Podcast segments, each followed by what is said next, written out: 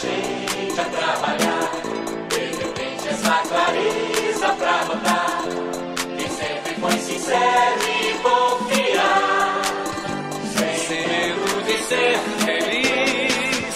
Quero ver chegar a lua lá. Brilha uma estrela. Lua lá. Cresce a Quer que eu comece? Como sempre. Aham. Ai, pergunta ainda. Lá na segunda edição eu queria começar, mas aí depois daquela eu já desisti. Então vamos lá, né? Redesenhando o podcast está no ar mais uma vez. Episódio número 26 já. Muito bom, hein? Hoje, com certeza, para falar de um tema não só polêmico, mas um tanto quanto polarizado, né, Sueli? Quando, quando a gente vem aqui falar, sei lá, de racismo, o cara pode até não concordar, mas ele não vai discordar, correto? Porque ele vai falar, puta, se qualquer A que eu falar, eu vou sair de racista. Agora, do tema de hoje, com certeza haverão argumentações aí, né? É verdade. Mas tudo bem, estamos aí pra isso. Abertos a discussões, porém nem tanto. Só colocando, depende. colocando como sempre, né? Eu, Matheus Matraca, mais a minha parceira de sempre, Suelen Claire, que sempre Olá. coloca aplausos nesse momento. Ilustre um pouco o tema para que eu possa pós-ilustrá-lo, Suelen, por favor. Bom, recentemente nós ficamos sabendo aí de alguns acontecimentos dentro da nossa política. Política essa que é um tanto quanto discutível dentro do nosso país. Estamos sendo alienados do BBB pela política nesse momento. Nosso querido, nosso querido, ela come, comecei a partidária já. Ai, ai. Ai, ai, Luiz Inácio Lula da Silva está novamente elegível. Aí com uma suposta, né, não é confirmada ainda, mas campanha para as eleições de 2022. Vamos discutir um pouco sobre isso, falar sobre o Lula, falar sobre o PT, o Brasil, o Corinthians, cachaça. Aconteceu um negócio, esse negócio que aconteceu, né? Esse ocorrido foi muito doido, assim. É, depois, no dia lá, eu até comentei nas redes um pouco, assim, sobre o ocorrido, mas depois eu fiquei refletindo um pouco mais sobre isso. E cada vez que você reflete sobre isso, fica mais complexo e mais profundo. O que aconteceu de fato foi que o Faquin o ministro do STF Fachin julgou que Curitiba não era competente para julgar é, os crimes do Lula. Até porque o Moro era um juiz de primeira instância, isso já foi discutido em outros momentos, até porque os crimes que o Lula cometeu, os supostos crimes, né, que o Lula cometeu, não foram cometidos em Curitiba. Isso já tinha sido levantado como pauta pelo STF e, e votado, inclusive, naquele momento foi decidido que o processo continuasse em Brasília. Desculpa, que o processo continuasse em Curitiba, não fosse para Brasília. Mas agora, nesse momento, numa decisão monocrática do Fachin, foi decidido que Curitiba não tinha competência para julgar os crimes. Assim, processos são arquivados. Nosso ex-presidente Luiz Inácio Lula da Silva volta a ser elegível. Cabe alguns comentários sobre isso, o que é interessante que o Fachin não anulou as provas, postas provas também, né, a respeito do Lula. Ele apenas arquivou o processo. Então, a qualquer momento, ele pode é, reabrir esse processo com o juiz de um outro estado que ele julgue competente dentro do que se define competente é, judicialmente para julgar o processo. Isso é muito louco, porque eu fico pensando assim que o futuro é, do Brasil, assim como um todo, fica na mão do Supremo Tribunal Federal. Isso é muito doido, porque eles podem simplesmente resolver reabrir o processo em algum momento, entende? Mas, por hora, o presidente Luiz Inácio Lula da Silva, nosso ex-presidente, segue elegível e falou e já segue influenciando politicamente muito essa fase aí, esse momento da história do país. Uma outra parada que foi interessante, que está relacionada a isso que aconteceu, foi que o Fachin não arquivou só os processos do Lula, ele arquivou também os processos do Sérgio Moro, que foram reabertos no dia seguinte para aquele outro ministro, como é o nome dele mesmo? A gente tá sempre metido em confusão ele. Qual dos nossos políticos não está, não é mesmo? Gilmar, o Gilmar Mendes. Depois, o Gilmar Mendes reabriu os processos do Moro no dia seguinte e, inclusive, foi votado, tá 2 a 2 e foi adiado. Mas o que, o que muitos comentários surgiram sobre isso, eu não vi se o Moro falou alguma coisa sobre isso, eu vi que no dia o Dallagnol se posicionou e o que o Dallagnol disse, ele não discordou do Faquin, porque é, o dele está bem na reta, assim, né? O, o processo que foi arquivado do Moro é um processo é, de suspeição no qual diz que o Moro é, não foi imparcial durante os processos do Lula, é, mais do que tornar esse processo super midiático, que seria midiático por si só, né, que teve, tiveram os vazamentos e tudo mais, tem algumas suspeitas de que ele coagia procuradores e algumas outras coisas também ali na conta tinha sido arquivado, mas esse processo de fato foi desarquivado. O Dallagnol, no dia que é, o processo do Lula foi arquivado, ele disse que entendia qual era a, o que o Faquin queria dizer com aquilo, queria fazer com aquilo, e o que ele disse é que ele acredita que os, o processo de fato podia, poderia sofrer prescrição. Prescrição é quando é, o processo meio que perde a validade, meio que quando você não age, meio que quando as medidas não são tomadas no tempo em que a lei diz que elas devem ser tomadas, e aí o processo meio que perde a validade. Eu não sei qual é o prazo de prescrição do processo do Lula, é, e não sei o que aconteceu anteriormente quando a defesa do Bolsonaro não, não se movimentou lá e o processo do Adélio meio que se encerrou, se aquilo foi uma prescrição. Mas o que o Dallagnol quis dizer na prática é que se o STF não se movimentar em um determinado prazo, pode ser que o processo sofra prescrição, prescrição e é, seja anulado. Enfim, termos de direito juristas são um pouco difíceis de interpretar, muito mais de explicar. Eu não sou dessa área, mas do que eu absorvi de tudo assim foi isso. E enfim, se eu estiver falando alguma besteira também, estou aberto aí a trocar uma ideia, a receber críticas também, a, ouvir, a aprender mais sobre isso. Mas bem resumidamente falando, o ex-presidente Lula é elegível, mas o processo pode sofrer uma reabertura, não sabemos quando e possivelmente, e eu acredito que provavelmente no ano que vem teremos um segundo turno entre Lula e Bolsonaro. E o brasileiro vai loucura. Com certeza, muitos almoços de família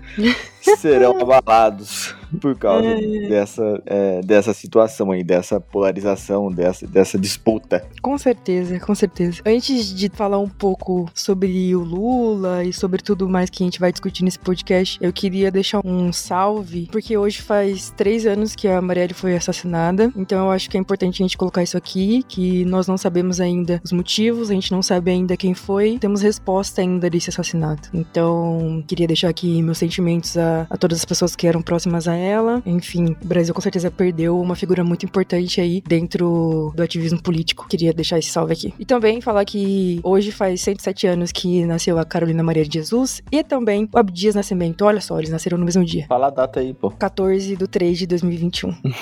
é, porque as pessoas não sabem. É verdade, né? Que vai ao ar na terça. Esqueci, nós estamos gravando isso no domingo e isso vai ao ar no dia 16. É isso. Cara, eu queria falar sobre o Lula, mas de uma maneira bem histórica mesmo, sabe? Colocando ele como uma figura histórica e uma figura que é muito incisiva, assim, no que diz respeito à construção da minha família, até mesmo, sabe? Eu acredito da família aí da, da maioria das pessoas que são aí de classe baixa, de classe média, até nos dias de hoje. O Lula, ele tem hoje 75 anos, né? Inclusive, ele foi vacinado recentemente, muito bonitinho, postou uma fotinha lá nas redes sociais, vacinado, primeira dose, e nasceu em Pernambuco. E ele se mudou aí para o estado de São Paulo nessa grande é, imigração que a gente teve aí no, no, início da industrialização no país, né? Que a maioria das indústrias elas eram localizadas principalmente no sul e no sudeste, então o Lula passou por esse processo de mudança aí. O que acontece? Ele ingressou no, no setor metalúrgico lá pelos seus 14 anos, cara. E eu acho que foi aí que começou esse processo político dele, sabe? E aí quando eu falo político, eu tô falando de intervenção mesmo, de participar ativamente, porque eu entendo política não como um partido, sabe? Ou uma posição, eu entendo política como movimentar o, o seu estado movimentar a sua área. Quando você faz alguma movimentação dentro do seu bairro, você está fazendo políticas. Quando você tenta melhorar alguma coisa dentro da sua casa, também é política. Quando você melhora alguma coisa dentro do seu estado, também é política. Então, quando ele ingressou aí no, no setor metalúrgico, aos 14, né? Aos 17 foi quando ele teve o acidente de trabalho, que ele perdeu o mindinho. E isso foi em 63. Em 64, quando ele completou 18 anos, que foi que aconteceu o golpe civil-militar, né? Golpe, sim, golpe civil-militar em 1964. Foi a partir desse momento que ele começou começou a participar mais da área sindicalista. E é importante a gente colocar aqui também que os sindicatos, eles têm uma participação ativa até os dias de hoje nessa movimentação trabalhista, de direitos trabalhistas, nessa luta pelos direitos trabalhistas. Então, é, o Brasil ele passou por um período de greves grande ali, começou é, praticamente na década de 30, mas se intensificou lá para a década de 70, que foi quando o,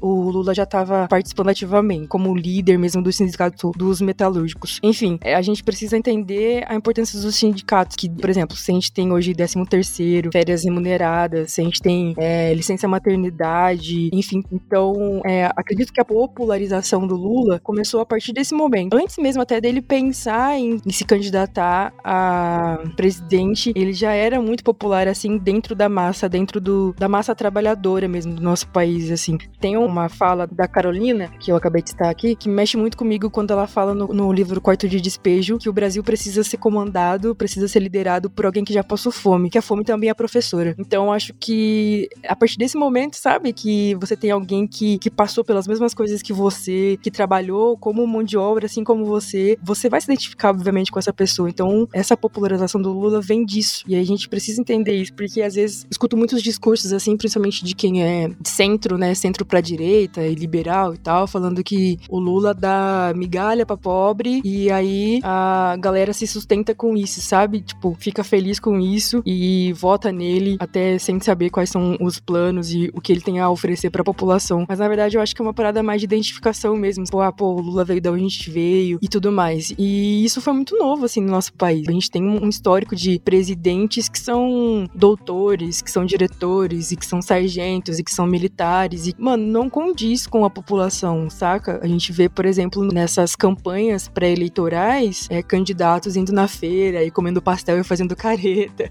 e bebendo caldo de cana sem gostar e tudo mais. E o Lula não, cara. O Lula vai na feira de domingo mesmo e, e sem estar tá eleito, sem estar tá candidato a alguma coisa, entende? Ele vai porque ele gosta, ele toma uma cerveja porque ele gosta, ele toma uma cachaça porque ele gosta, não porque ele precisa agradar alguém, mas porque é parte do, da vida, do cotidiano dele, sabe? E isso faz com que ele se identifique muito, assim, e a população se identifique muito com ele. Eu acredito que sempre rola uma parcialidade, assim, da nossa parte para falar a respeito do Lula e o PT, assim. Acho que até por a gente ser uma linha também, assim, de pensamento ideológico de esquerda progressista, e essa esquerda progressista tá bem relacionada também ao que diz respeito ao sindicalismo e algumas outras vertentes, né? É, mas mais do que isso, pessoalmente falando também, já falei, já falamos disso em alguns pontos, tem alguns pontos muito pertinentes ali durante, muito pertinentes durante o mandato do Lula, tipo a lei que permite, é, a lei que permitiu que a história africana fosse estudada nas escolas públicas foi durante o governo Lula, como já dissemos aqui, as políticas afirmativas de inclusão, o FIES, o ProUni, principalmente, eu fiz ProUni, entrei na faculdade em 2013, já era o governo da Dilma, mas é, as políticas tinham passado por uma maturação ali, estava numa maturidade muito boa é, em nível tanto é, de processos quanto níveis tecnológicos, e quando eu entrei na faculdade pós-governo Lula, aquilo estava muito bem estabelecido, estava muito bem no auge, então é interessante levantar esses pontos, assim, eu acredito que as pessoas meio que levantam essa bola, assim, de, ah, qual é a diferença que o governo Lula ou algum governo de fato fez na sua vida, e se a gente observar tanto do nível social quanto do nível financeiro e intelectual, a gente nota algumas diferenças que de fato aconteceram durante o governo Lula, em que o pobre podia comer a sua picanha, podia tomar a sua cerveja, enfim, muito bem ilustrado por ele no seu primeiro discurso, pode se tornar elegível novamente. Eu tenho um, um tio, um tio avô, que eu lembro que nas eleições que é, tava entre Dilma e Aécio, né, tava rolando uma discussão assim dentro da minha família, o que ele disse foi o seguinte, que falando do, do governo do Lula, né, que foi a primeira vez que ele conseguiu comprar carne para comer todo, um churrasco todo final de semana dentro da casa dele. Que antes ele comia arroz e farinha, aí depois ele, ele conseguiu colocar arroz, farinha e uma carne no prato. Então eu acho que essas mudanças assim são muito significativas que talvez para quem tenha um histórico de herança herdado, às vezes a pessoa não tem noção, né? Porque sempre teve arroz, feijão e carne no prato. Então não sabe em que momento isso pro pobre foi possível, entendeu? Sim, e diversas outras é, discussões ali que são um pouco mais impessoais, assim, não fazem parte. Em partes fazem parte sim da nossa vida, mas talvez um pouco muito mais intensas para algumas pessoas que foram chamadas, inclusive, de classe C emergente. Naquela época eu ouvia muito isso nos jornais, assim, da classe C emergente, da classe C que se tornou microempreendedora, da classe C que conseguiu ir para Disney e etc. É, viajar de avião, né? Enfim. É, acho que esse foi um, um, marco muito grande, assim, né? Do viajar de avião. Acredito que é importante ressaltar esses pontos e, e, também falar também que esse movimento de ódio ao Lula, né? De, dos crimes que ele foi julgado, assim, e os, os supostos crimes e toda a, a, parada que aconteceu, assim, teve sim uma influência muito grande da Globo, né? E do, do William Bonner ali, e hoje a gente vê o William Bonner falar super bonito lá na Globo, falar muito mal do Bolsonaro, falar da, da falta de sensibilidade que notável que a gente vê no Bolsonaro, mas William Bonner participou sim muito desse movimento antipetista, é, desse movimento que acabou mandando o Lula pra cadeia e etc. Isso teve uma influência muito grande da Globo ali, fechadona com o Sérgio Moro, né?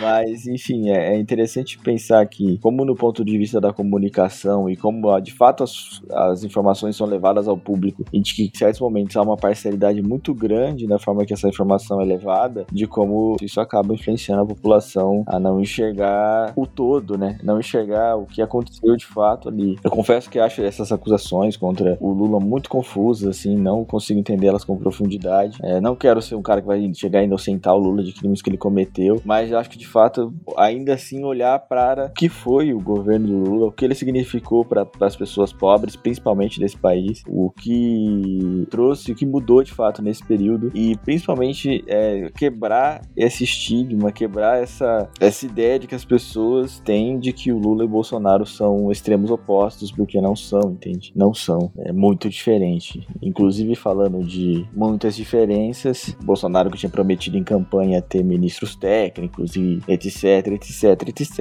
o Pazuello acabou de pedir para sair do Ministério da Saúde. A gente não teve ministro da Saúde durante o governo Bolsonaro inteiro. Três ministros já saíram, já dá para pedir música no Fantástico. Ele assumiu em maio de 2020, não ficou um ano, nem um ano, e pediu para sair. Essa parada que você disse, dessa possível polarização, né, de dois extremos, ou de que ou você está completamente de um lado, ou você está do outro, ou que também tem um discurso de, muito forte de que são todos farinha do mesmo saco. E enfim, o que eu penso é que se ir contra os pensamentos de um genocida é ser totalmente a favor de tudo o que o Lula fez, ou totalmente petista, não tem como ser o contrário disso, sabe? E quem tem esse discurso geralmente é quem votou nulo em 2018 e compactou para que esse cara estivesse no poder hoje. Então, a gente tem que tomar muito cuidado com esse tipo de discurso, porque quem fala nem Lula nem Bolsonaro, com certeza, em 2022 a gente já sabe o que vai apertar nas urnas. Cara, e é muito perigoso, assim,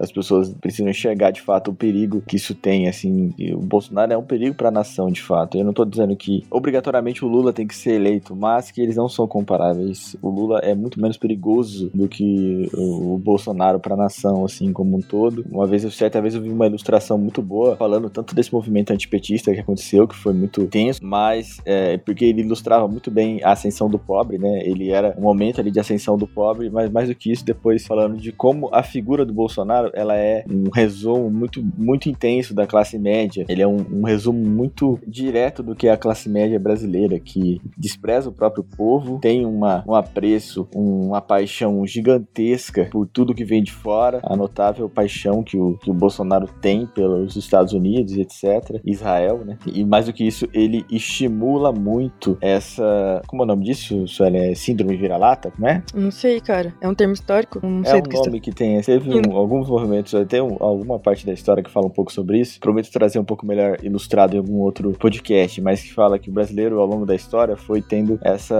Vamos chamar de mania aqui, nesse momento. Essa mania de vira-lata. Que, o que significa isso? Que é, a gente não tem apreço pela nossa cultura, tá ligado? Tipo, a gente não tem apreço pelas nossas coisas, a gente não tem apreço pela nossa moeda, a gente não tem apreço pelo. Tudo que vem de fora é melhor. Ah, porque lá nos Estados Unidos é assim, porque o sistema do, dos Estados Unidos funciona de tal forma, porque na Europa tal, de tal maneira, enfim. É, o E- Brasil toma o, o- todos os sistemas possíveis dos Estados Unidos como exemplo, né? Quando o Brasil, é, quando nós éramos império, né, na, na- nessa transição de Brasil Império para Brasil República, o primeiro nome do Brasil foi Estados Unidos do Brasil.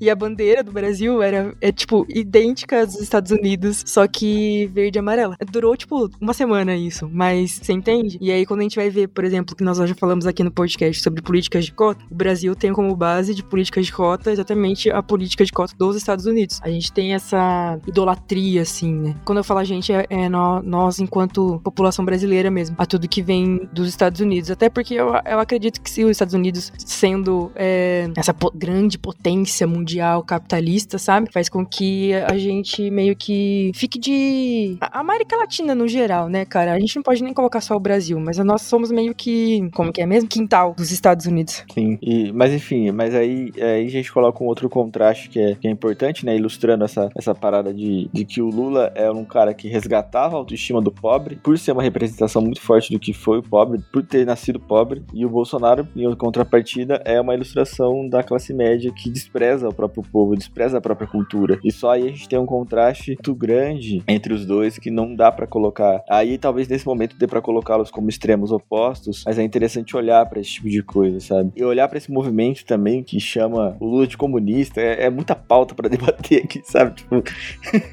é tanta coisa errada, mano, que é difícil saber até por onde começar, assim, velho. É então, sobre essa questão que grande parte da população, assim, alega que o, que o Lula é comunista, para começo de conversa, em 2002, quando o Lula se elegeu, ele conseguiu se eleger, depois do FHC, né, com o discurso de justamente conversar com todos os lados do Brasil. Então, o maior medo que as pessoas tinham naquele período era de que o monstro, o fantasma do comunismo assombrasse o nosso país, sabe? O, o demônio do comunismo. O Lula, o que ele propôs? Ele propôs que tem um nome específico para isso, mas eu não lembro agora no momento. Mas a proposta dele era conversar com a população de maneira ativa, mas também conversar e negociar com os interesses dos, dos empresários, entende? Então, ele sempre foi ali, o Lula sempre foi no meio de campo. Óbvio que o Partido dos, é, dos Trabalhadores é um partido comunista progressista, né, que a gente diz, mas o Lula, ele sempre teve ali no, no, no intermédio da parada, sabe? Sempre teve ali no meio tentando conversar com ambas as partes e de fato por muito tempo ele conseguiu que isso acontecesse, tanto que ele foi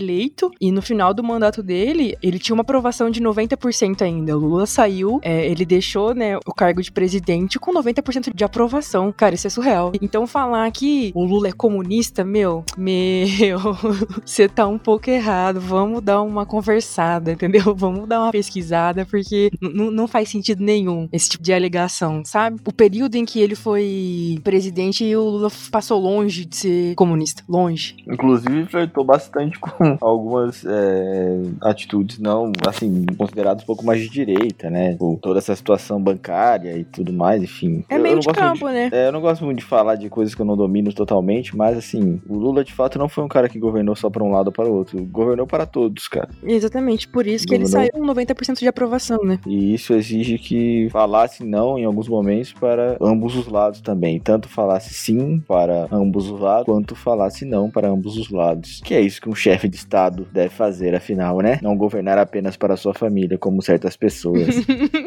como certos chefes aí, não hum. vou citar nomes. Meu. Só queria fazer mais um comentário sobre essa parada de. Ah, e a gente fala. Vendem uma imagem do Lula como ditatorial, tá ligado? E aí. E como se. E algumas pessoas interpretam como se o Bolsonaro fosse anti-ditatorial por essas medidas que ele. Que essas mentiras que ele fala aí. Eu acho que é muito interessante falar sobre isso. Eu, eu vi recentemente uma pessoa falando sobre isso. Eu acho é, muito interessante. O Bolsonaro, Bolsonaro precisa ser parado porque essa linha que ele segue é escancarada, escancaradamente é, ditatorial. E se ele não for parado, ele ele vai promover a sucessão do próprio um dos próprios filhos, tá ligado? E isso de fato é uma linha mais ditatorial ainda, entende? É, pô, passar de família para família é muito ditatorial essa parada. Sempre que eu vejo que ah, vai ter uma missão, que eles chamam de missão, né, fora do país, um dos filhos deles que é deputado ou que é um vereador no Rio de Janeiro que não tem nada a ver com Brasília, tá fazendo é, essas viagens junto. Eu nem sabia que isso era permitido por lei. Eu acho que de fato em algum momento não deve ser permitido, mas os caras estão juntos é, levando a própria família para discutir decisões importantíssimas referente ao governo nacional. E aí tem mais um ponto que a gente não pode descolar que o, o Lula, enfim, fez esse tipo de coisa, não envolveu os filhos na, na, na, na, política, assim, dessa forma. É indiscutível que a gente que não envolveu, enfim, e isso e qualquer outro chefe de Estado que se deu o respeito ou tem o mínimo de consideração com a sua população não vai fazer, entendeu? Que abril. É, é, é, às vezes a gente fala assim, ah, o Lula não fez, mas é o mínimo também, né, cara? Cá entre nós, né? É, às vezes defender o Lula também é defender o mínimo que o chefe de Estado deve fazer, né? Porque o cara que tá lá agora é muito ruim, velho. Seguindo essa linha de pensamento, é só um ponto que é interessante a gente trazer também, que hoje o governo do Bolsonaro é composto por mais da metade de militares, né? Pessoas que serviram o exército em algum momento. Só para enfatizar essa questão aí ditatorial que a gente tá alegando nesse momento. O que eu queria trazer aqui, além de tudo isso que já foi falado, mais uma coisa que me deixou extremamente irritada durante esta semana, que foi uma semana turbulenta e muito movimentada para o povo brasileiro. Aliás, que semana semana não está sendo, né? Nos últimos anos. Cara, é sobre isso de novo de falar que esses dois políticos são farinha do mesmo saco. Eu entendo, deixando claro aqui que os pontos que eu coloquei até esse momento são pontos de uma pessoa que é formada em história, sabe? Que eu trouxe para vocês são, são fatos e dados. E é isso, cara. Não tem como discutir contra, contra fatos não argumentos, entendeu? Depois, caso vocês queiram também, eu posso trazer as fontes, vocês me pedem em particular e eu envio para vocês. Mas a, a questão aqui é que não tem como a gente colocar os dois no mesmo patamar. E aí eu trouxe alguns dados, algumas reportagens até do período do governo do Lula, só pra gente ter uma noção assim de que não dá para colocar os dois no mesmo lugar. Por exemplo, quando o Lula assumiu em 2002, no que diz respeito à economia, como que tava, né? Como que o, o FHC tinha deixado isso? O Brasil ele ocupava o 13º lugar no ranking econômico mundial, certo? 13º lugar. Como que tava a situação? O Brasil tava como é, sexta maior economia do mundo. Então, o Brasil no período de governo do Lula passou de 13º para a sexta maior economia do mundo. O PIB nesse período também ele chegou a ter um aumento de 7,5%. E aí, eu vou trazer só os dados do Lula, mas se vocês quiserem fazer uma comparação, né, entre o que o Brasil tá passando agora no governo Bolsonaro ou até mesmo antes da pandemia, né? Muita gente diz que a crise econômica que o Brasil tá vivendo tá única e diretamente ligada ao coronavírus. Eu entendo que tem uma influência muito grande, obviamente, o mundo inteiro tá passando por uma crise econômica, mas isso podia ser, ter, é, ser lidado de outra forma, sabe? É, não dá pra gente colocar também só a culpa no vírus. A culpa é de quem tá administrando toda situação. É, no que diz respeito à pobreza, no, foi durante o governo do Lula que o Brasil saiu do mapa da pobreza. Ele deu continuidade no projeto do, do FHC. E, enfim, tem muita gente que vai falar que o projeto não é dele, mas enfim, tem uma parada também que a gente sempre discute, né, Matheus, sobre essa continuidade em projetos de governantes, sabe? Que eu acho que sempre que troca o governante, ele acha que tem que acabar com todos os projetos do, do antigo governo. Enfim, na verdade, o, o Bolsa Família é a continuação do, de uma ideia, né, de um projeto que foi criado durante o, o governo do FHC e que foi um dos projetos que foi maior responsável por tirar o Brasil da extrema pobreza. No que diz respeito à desigualdade, a gente tem um dado que chama Gini, que é essa medida, né, de desigualdade que alguns estudiosos fazem no geral, assim, que é da ONU. Então, a ONU vai dizer que entre 2004 e 2014, o nível de desigualdade do brasileiro é, diminuiu de 52, de 54,2 para 45,9%. Então, foi uma, uma diminuição aí de, de quase 10% nesse nível de desigualdade entre os brasileiros. No que diz respeito à educação, o Matheus já falou bastante, porque ele participou desses projetos, né, que tiveram aí início ou tiveram mais intensificação durante o, governo do Lula. A gente tem o ProUni, o FIES, enfim, o Ciência Sem Fronteira. Tinha uma lista de pesquisas de que até hoje os alunos fazem, né? Esqueci o nome, uma avaliação individual de cada aluno para saber o desempenho de cada aluno, né? Então tem isso em nível em escala mundial. No começo, quando saiu essa lista em 2000, que foi o primeiro ano, na verdade, que o Brasil participou dessa lista, tinham 32 países e o Brasil ficou em último. E em 2013 tinham 65 países e o Brasil ficou em 55. É um número baixo ainda, mas a gente consegue ver um tipo de evolução, certo? Agora, o principal para mim, e eu acho que para a população no geral, nesse período que nós estamos vivendo, é a questão da vacina, cara. Eu trouxe uma notícia, na verdade, que saiu na época. Essa notícia é de. Esqueci o ano, acho que 2010, não lembro. E que vai falar que o Brasil ele ultrapassou a meta de vacinação em três meses. Então, assim, em três meses de vacinação, foram mais de 80 milhões de pessoas vacinadas contra a gripe H1N1. Então, assim, eu tô falando de três meses. Vai completar dois meses que a gente iniciou a vacinação contra é, o Covid e nem 2% da população tomaram as, du as duas doses ainda. É uma diferença gritante no que diz respeito à organização, até, entende? De um chefe de Estado em relação aos problemas aí que. A problemas não, até as questões que envolvem você saber governar um país, né? Então, por exemplo, nesse período contra H1N1, o Brasil foi o país que vacinou mais rápido do mundo todo. Enquanto nós estávamos com 80% do público-alvo vacinado, os Estados Unidos estavam com 26%, o México com 24%, a Suíça com 17%, a Argentina com 13%. Então, assim, o Brasil sempre foi exemplo de vacinação. Outros países copiaram o nosso exemplo de sistema único de saúde. E olha a vergonha que a gente tá passando agora. Enfim, são mais de 2 mil pessoas aí morrendo por dia, 2.500 pessoas. Acredito que a gente vai é, bater o número de 3 mil pessoas mortas por dia ainda por uma doença que é evitável e já tem vacinação. Cara, é muito louco ressaltar sobre isso. A gente já fez um episódio só falando sobre isso, sobre como o sistema único de saúde do, do Brasil ele é realmente único e como ele realmente está sendo muito mal aproveitado, explorado e, e usado mesmo ali por o governo agora nesse momento. É, a gente tinha condições de vacinar a população, a gente tinha condições de vacinar a população muito rapidamente para que a gente não estivesse precisando fazer o tão é, discutido agora lockdown, entende? Mas essa vacina foi negada por diversos momentos, por motivos ideológicos ideológicos, por motivos é, partidários, por motivos políticos, que não dá nem para chamar de política de fato, mas por diversos motivos, muitas vezes pessoais, assim, que soou como uma ideia de parte da população, mas era realmente uma minoria ter uma ideia muito bizarra sobre a realidade que negou de fato essa vacina. Diversos estudos falando sobre o, o fato de que essa vacina funciona, que não é besteira. É, depois a gente pode fazer até um episódio só falando sobre isso, sobre como funciona esse modelo de é, elaboração de uma vacina, que esse modelo é, demora anos para ser elaborado, mas que ele foi encurtado. E por que, que ele foi encurtado? É, a OMS já vem pensando que uma doença como essa poderia acontecer há muito tempo, então a partir um, do momento em que eles sabiam que uma doença como essa podia acontecer, já faziam uma série de testes, de uma série de possibilidades a, a respeito de desenvolver uma vacina ou métodos de desenvolver vacina que funcionasse e que pudessem ser executadas a curto prazo. E mais do que isso, no momento como esse, é que o Brasil não fez parte desse, desse eixo. Mas no momento como esse de crise tão grande, é, cria-se um eixo de verba e de cientista para que essa vacina seja desenvolvida no menor prazo possível. E a verba para executar isso é praticamente infinita, entende? É uma verba infinita de um, de um grupo de países que se juntam para que isso seja executado de uma forma rápida. Então, com o estudo prévio da OMS, com essa verba infinita, com esses cientistas trabalhando em sintonia e de fato com,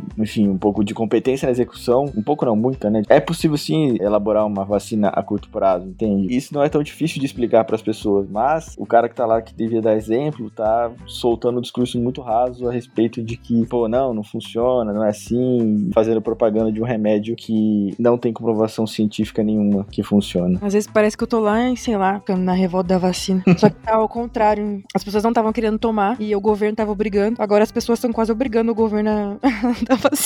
Pelo amor de Deus, vacina. Ai, que mundo invertido é esse que estamos vivendo? Ai, meu Deus. Acho que é isso, né, mano? Mais alguma, é algum isso, ponto? cara, é... Não, acho que assim, a gente já colocou alguns pontos aí a respeito. É, falou um tanto quanto do Lula, mas falou um tanto também do, do, do, Bolsonaro, mas acho que também é difícil não falar sobre o atual momento que estamos passando. Um último, único ponto que eu queria colocar a respeito é que. Ah, não quero colocar, não, mano. Enfim, é, acho que. Só voltando ao raciocínio que eu tava seguindo. É, a gente falou um pouco demais do Bolsonaro, mas eu acredito que no atual momento é, é difícil não falar sobre essas situações que é, a gente tá passando, que de fato ele tem que ser responsabilizado sim, e de que entender é, as diferenças não só do Bolsonaro contra em frente ao Lula, mas a diferença dele em frente a vários outros candidatos aí. E, e a intenção também desse podcast era deixar muito ilustrado quem foi o Lula no período, no curto período ali da história, porque o Lula tem mais história, e muito mais história para ser colocado, né? Mas quem foi o Lula durante parte que a gente pôde tomar conhecimento aí e principalmente a influência que teve de prática na nossa vida, que é bem importante, e que as pessoas procurem olhar um pouco mais para isso, entender um pouco mais sobre isso, até entender mais um pouco mais sobre os processos que ele sofre, né? Que ele é réu, que está sendo julgado, entender um pouco mais sobre de fato essa suspeita do Moro ter sido imparcial e quais foram as suspeitas de crime que o Moro cometeu durante esse processo do Lula também, que isso vai fazer com que muita, muitas ideias fiquem melhor ilustradas na cabeça das pessoas, entende? Enfim, acho que as nossas colocações foram em prol disso e estamos sempre abertos a diálogo. Deixa certo? eu fazer minha consideração final. Claro, fica à vontade. Tem uma, uma historinha que eu não lembro muito bem como é, mas é do macaco. Você já ouviu a história do macaco? Que tem um pé de, de banana lá em cima, aí o macaco vai subir, e toda vez que ele sobe, vem alguma coisa lá e taca uma pedra nele. Aí ele desce. Aí ele vai tentar subir de novo, aí taca uma pedra nele. Aí ele desce. Aí ele para de tentar pegar. Aí vem o segundo macaco e sobe e taca uma pedra nele e ele desce. Depois de um tempo, os macacos vão chegando e eles nem sobem mais, eles nem tentam mais subir para poder pegar a banana. E já nem estavam mais tacando pedra. E eles nem sabiam mais o porquê eles não estavam subindo, eles só não estavam subindo. O que eu estou querendo dizer com isso é que esse antipetismo transformou, assim, a maneira de, de pensar política dentro do nosso país. Não tô anulando todas as críticas ao PT, até porque eu também tenho críticas ao PT, eu também tenho críticas ao Lula. O que eu tô querendo dizer aqui é que essas críticas que eu tenho não anulam a história, entende? Não anulam o que aconteceu dentro durante o período do governo do Lula, não anulam a história dentro do PT, por exemplo, dentro da ditadura militar. Eles participaram ativamente de vários processos, tanto o Lula, o PT, o Movimento Negro Unificado, até mesmo o Corinthians. Deixo aí como sugestão para vocês pesquisarem sobre a história do Corinthians durante a ditadura. Eu acho que a gente não pode esquecer a história, sabe? Para que a gente tenha um futuro próspero, a gente não pode esquecer de tudo o que já aconteceu dentro do nosso país. Às vezes eu vejo as pessoas é, disseminando ódio contra o Lula, ódio contra o PT. E aí, se você questionar os motivos reais, as pessoas já nem sabem, só vão falar que, que robô que quebrou o país. Então, meu, pesquisem, estudem, que vocês precisarem, é, podem chamar a gente para esse tipo de discussão. Nós estamos abertos completamente. Outro ponto também é que você achar que não pender para um lado e também não pender para outro é ser mais político do, do que quem tá pendendo para algum outro lado, tá errado. Você tá errado, sabe? Se o seu voto é nulo, você não tá fazendo mais pelo país do que alguém que tá votando no PT ou tá votando em qualquer outro partido. Se o seu voto é nulo, você não está participando ativamente das escolhas para o futuro do seu país. Você está, como o próprio nome diz, se anulando. Então, se posicione, mas estude para se posicionar. Estude fora da sua bolha, sabe? Se você é uma pessoa que sempre teve carne no seu prato para comer, que sempre teve arroz e feijão, tente estudar o que as pessoas que não tiveram passaram e o que fez com que elas tivessem, sabe, arroz e feijão para poder comer. O nosso país é muito desigual, não dá para colocar, enfim, duas pessoas completamente opostas na mesma moeda. É isso. É isso, Ellen. Muito bom. Obrigado a todos que nos ouviram até aqui novamente.